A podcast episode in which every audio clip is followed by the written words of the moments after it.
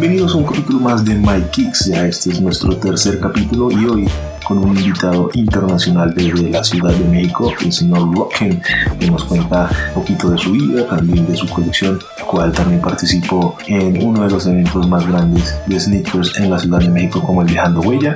El hombre fue cantante, fue coleccionista. Y ahora se está internando en las redes sociales con su canal de YouTube de Royal Team TV. Entonces, nada, vamos con esta entrevista. Nos pueden seguir también en Instagram como arroba Alcollaborations, en Facebook como Alcollaborations. Y nada, no siendo más, les dejamos la entrevista con Rockend desde México. Do it. Hermano, ¿cómo estás? Bien, bien, bien, hermano. Mi hermano, pues para la gente que no te conoce, Rockham es tour que hace reviews y unboxing de zapatillas en la Ciudad de México y pues ahora nos está colaborando con esta entrevista en vivo aquí. Mi hermano, si nos quieres contar algo de lo que era Rockham antes de que se armara esta popularidad que tienes ahora, mi hermano, bienvenido. Gracias, hermano. Pues eh, yo empecé como músico, yo toda mi vida me he dedicado a la música. Sí. Me había dedicado a cantar este, hasta hace años. Ahí traigo todavía la cosquilla, pero yo estuve en un grupo que se llamaba Cumbia All Stars de Amy Quintanilla, el hermano de Selena Quintanilla. Ok. Este, y conocí prácticamente todo Centro, Sudamérica, casi totalmente todo, todos lados y, y Estados Unidos. Y, pero en esto de los tenis empecé desde que tenía yo creo 12, 13 años de edad que empecé a jugar básquet y se dio por la banda de Michael Jordan. Este, muy fan de Michael Jordan y tuve mis primeros Jordan a 13 años, este, unos Jordan 9 Charcoal. Y de ahí este, seguí con la música, empecé a los 17. Eh, se le llama profesionalmente, digo profesionalmente porque pues es un grupo, empecé en un grupo de pop, este, y al final de cuentas, eh, de ahí del grupo pasé a, pasaron los años y de ese grupo pasé a Cumbia All Star, ser parte de los vocalistas principales. Y éramos eh, cuatro vocalistas, que era Peewee, eh, Ricky Rick, Memo, mi hermano y yo. Sí. Y de ahí estuvimos cuatro años. Dejé un poquito lo de los, lo de los zapatillas, lo de los tenis.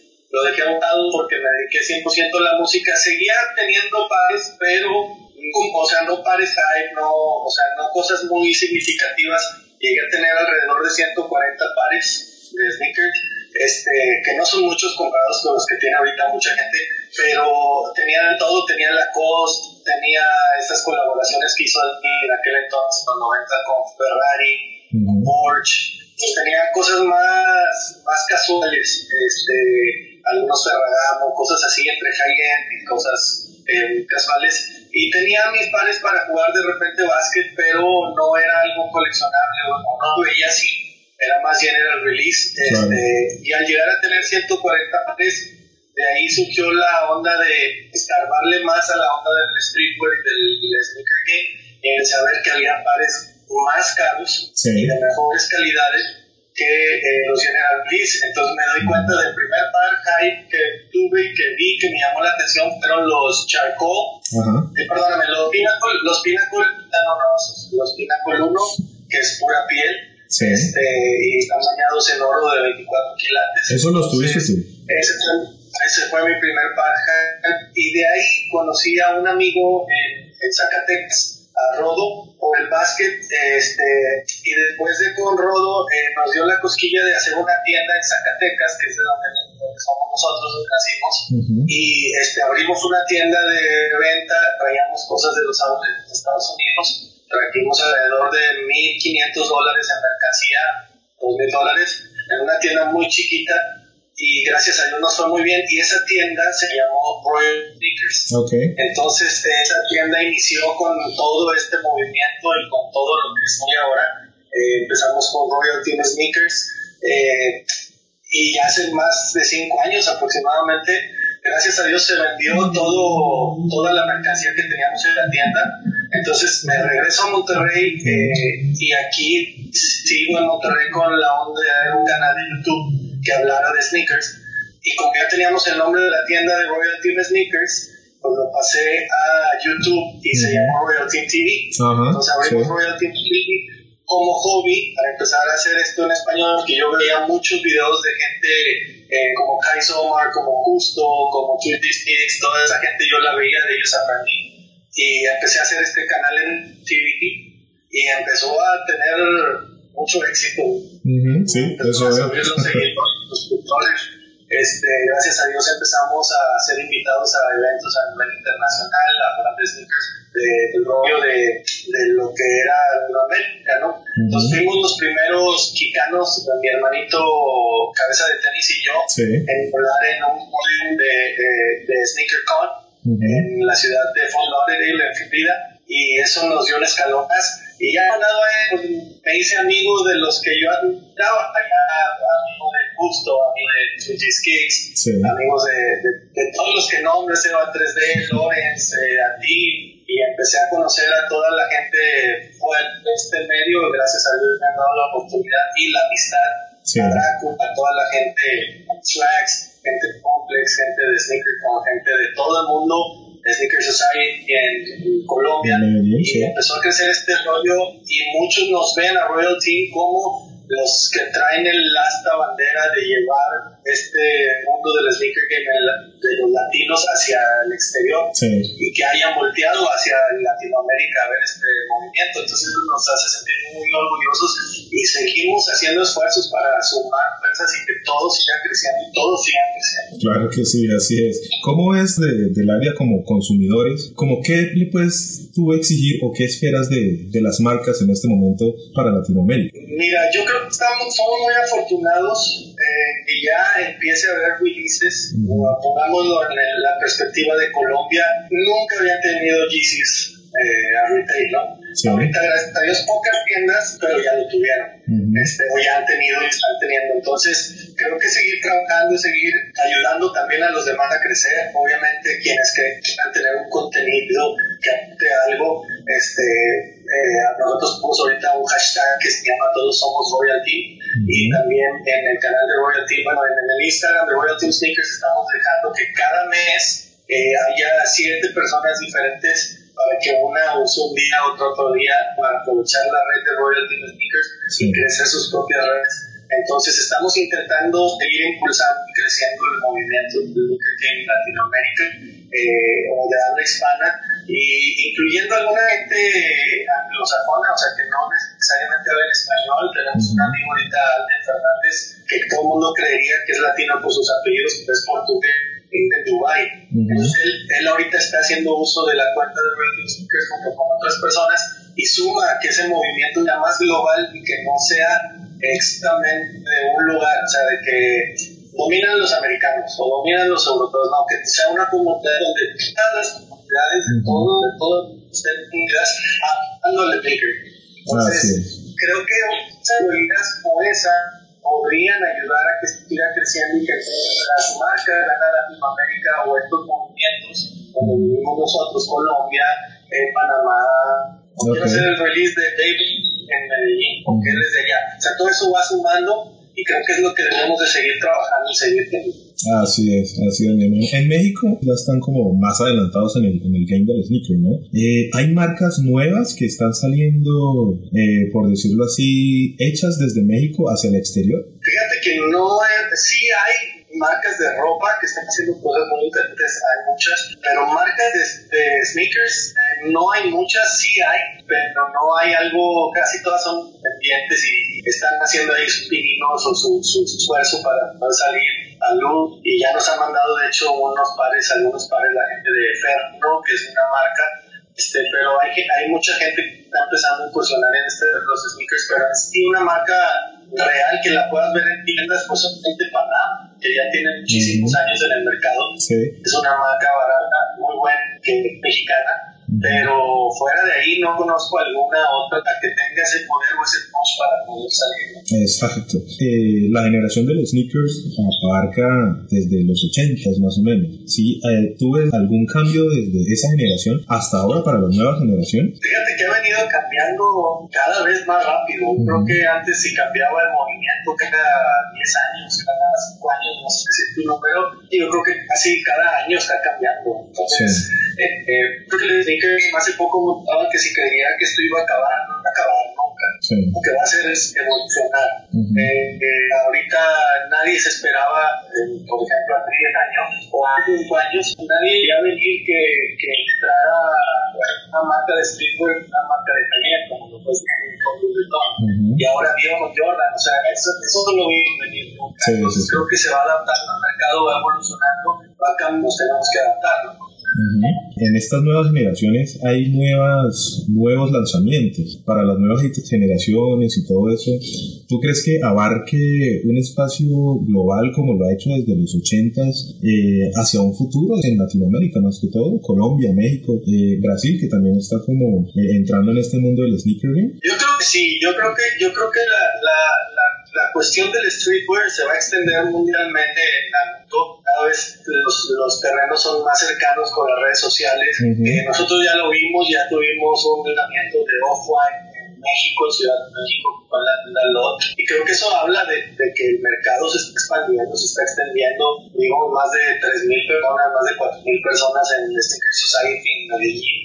Y las marcas no creo que se esperaran ese resultado. Sí. Eh, yo creo que ellos no lo sabían y gracias a medios como el yo, gracias a medios como Desempacados, Stop, toda la gente eh, que estamos subiendo este contenido, las marcas se van dando cuenta que ya no solo es el mercado al que ellos siempre le han estado apostando, que es Estados Unidos o Europa o Sí. creo que es un cabre, no sabe más que pedir. Este, entonces creo que todo eso va a llegar a un punto que se va a globalizar y tener que estar en todo. Así es, como Japón en este momento que eh, Linin, por ejemplo, Linin, Axis, eh, Onitsuka o, o, esas marcas japonesas que no entran en el mercado latinoamericano, eh, tal vez o posiblemente por este medio lleguen al mercado de, de Latinoamérica, ¿no? Definitivamente, y tú lo acabas de decir, por ejemplo, Leaning Ujú. ya es una marca que tiene muchos años y ya está en México. Ujú. O sea, México ya tiene tienda Leaning, tiene tienda en Monterrey, tiene tienda en Ciudad de México, varias tiendas en Ciudad de México, no sé dónde más tiene, pero creo en Guadalajara, no me acuerdo, pero tiene varias ciudades en México Sí. que ya tienen su tienda Leaning. Y es un zapato de super alta calidad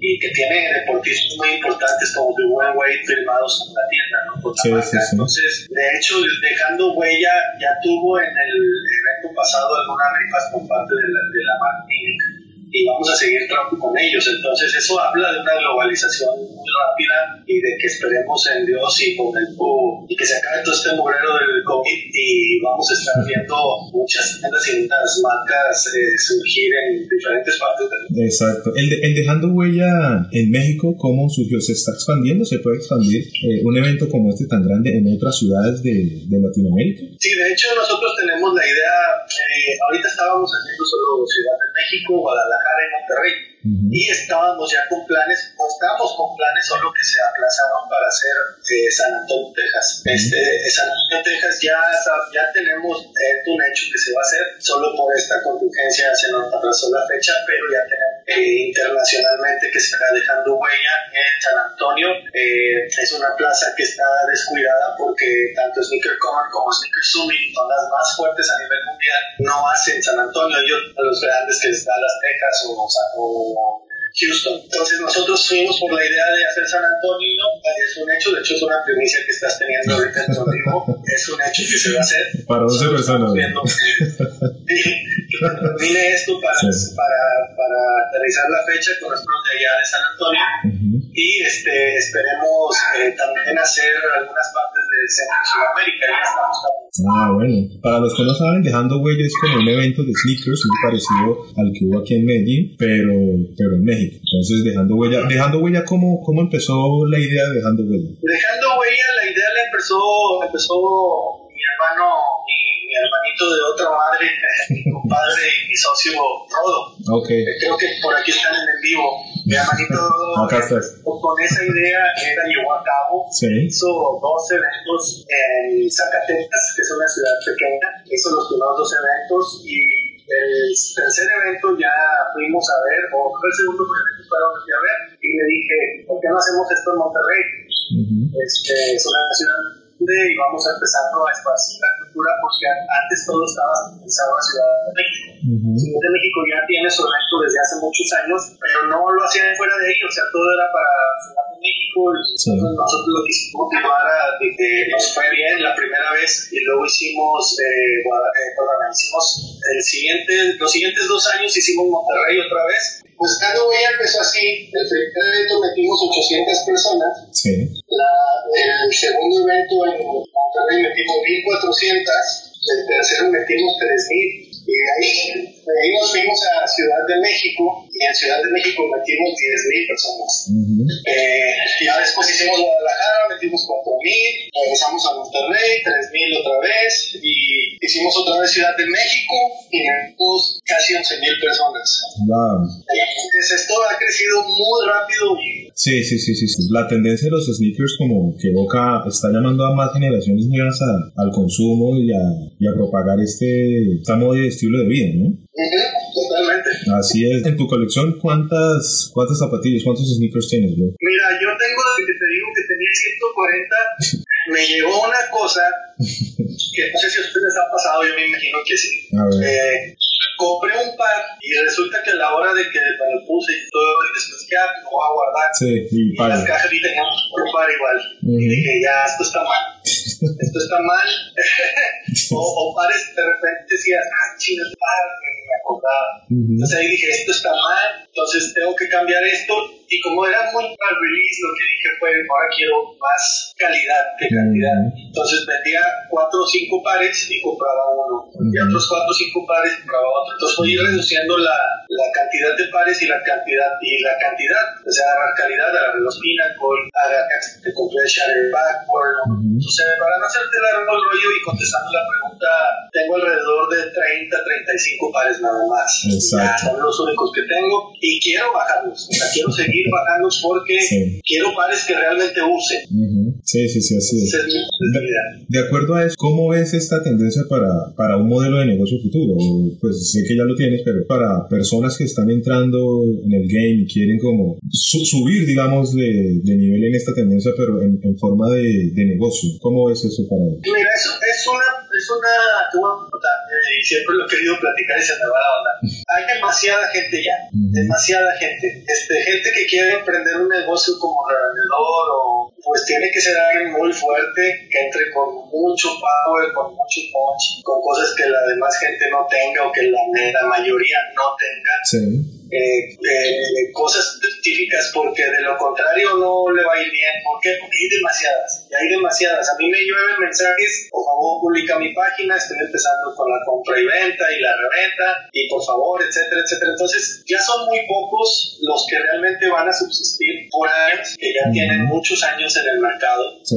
creo yo, ahí tenemos la ahorita, pero yo creo que la tienen muy difícil eh, a las nuevas tiendas, al menos que entres con un stock muy fuerte, Sí. muy limitado, cosas que realmente, que te digo, casi nadie tenga. Podría ser que te empiece bien, tienes que ser constante y ser constante requiere mucho dinero. O sea, este tema, comprar, no sé, cuatro o cinco centallas de un Travis, pues necesitas invertir un dinerito Sí, sí, sí. etcétera. Eh, creo que es más viable para la gente que está en Centro y Sudamérica, que está un poco menos abarrotado en el medio, pero aquí en México hay demasiadas tiendas. Nosotros metimos en, en Ciudad de México 38 tiendas Mm. y se quedaron fuera como 20. Wow. O sea, de que querían lista, había lista de espera Sí. para ver si alguien cancelaba podían meter su stand. Entonces, son demasiadas tiendas ya. Claro que sí. Este- Muchas marcas, pues, también. Eh, sí, yo creo que sería cuestión de constancia, paciencia y pues ver quién se rinde antes, porque sí está muy, muy peleado el juego. Eso súmale la gente que vende fakes y que vende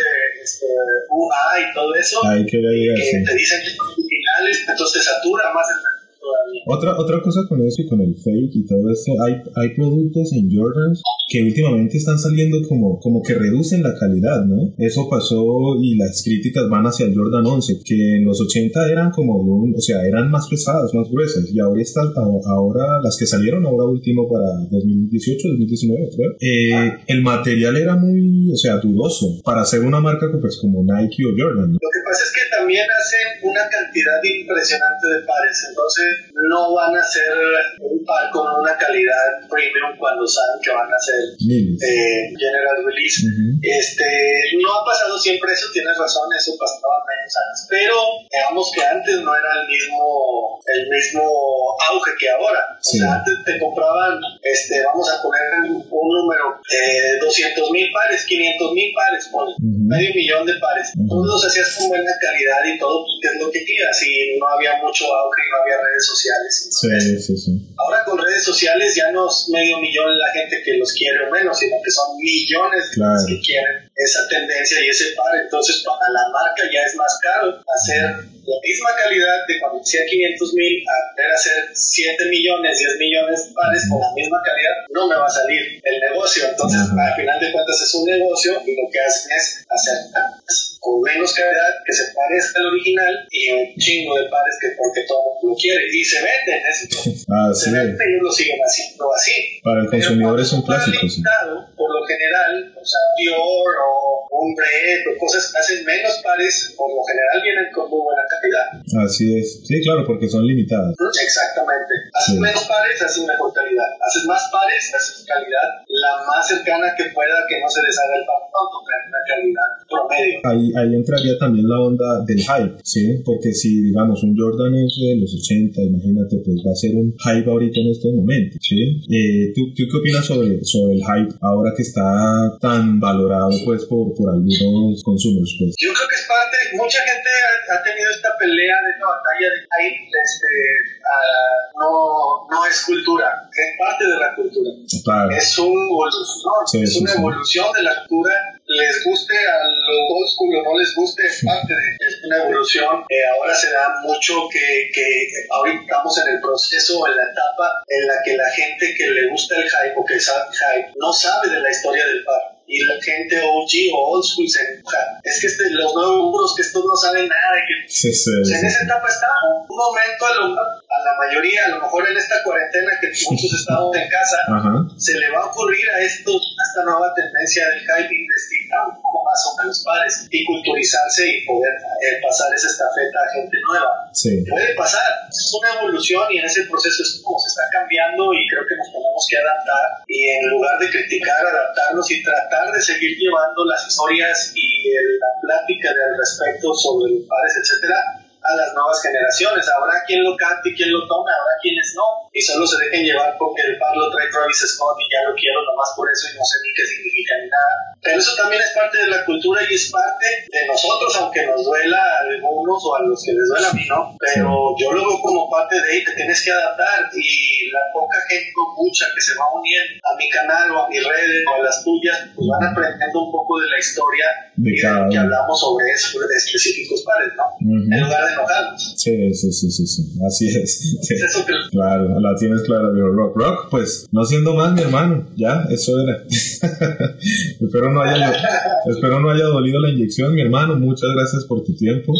Sé que estás por allá ocupado limpiando en los sneakers. Y mi hermano, muchas gracias, bendiciones, te agradezco por tu tiempo nuevamente. Y ojalá la vida nos dé para encontrarnos por ahí otra vez y tomarnos algo por ahí, mi hermano. Primero Dios, hermanito, muchas bendiciones, cuídense mucho y pues saludos a mi hermanito Nando que está llegando aquí también, dice Hello Guys. Saludos a mi hermano Nando, estaría chido también que te haces una entrevista con él. ¿no? Así es. Síganme en mis redes sociales, muchachos, arroba al collaborations. Y nada, mi hermano Rock, bendiciones, muchas gracias. Sigue surgiendo así, sigue subiendo, mi hermano. Y, y nada, a lavarse las manos, ¿no? A la otra, hermanos, Dios te bendiga y saludos a mi hermanito Nando también. Abrazo, cuídense mucho. Adiós, mi hermano, muchas gracias. Ah, gracias a ti, bro. Bye. Vale.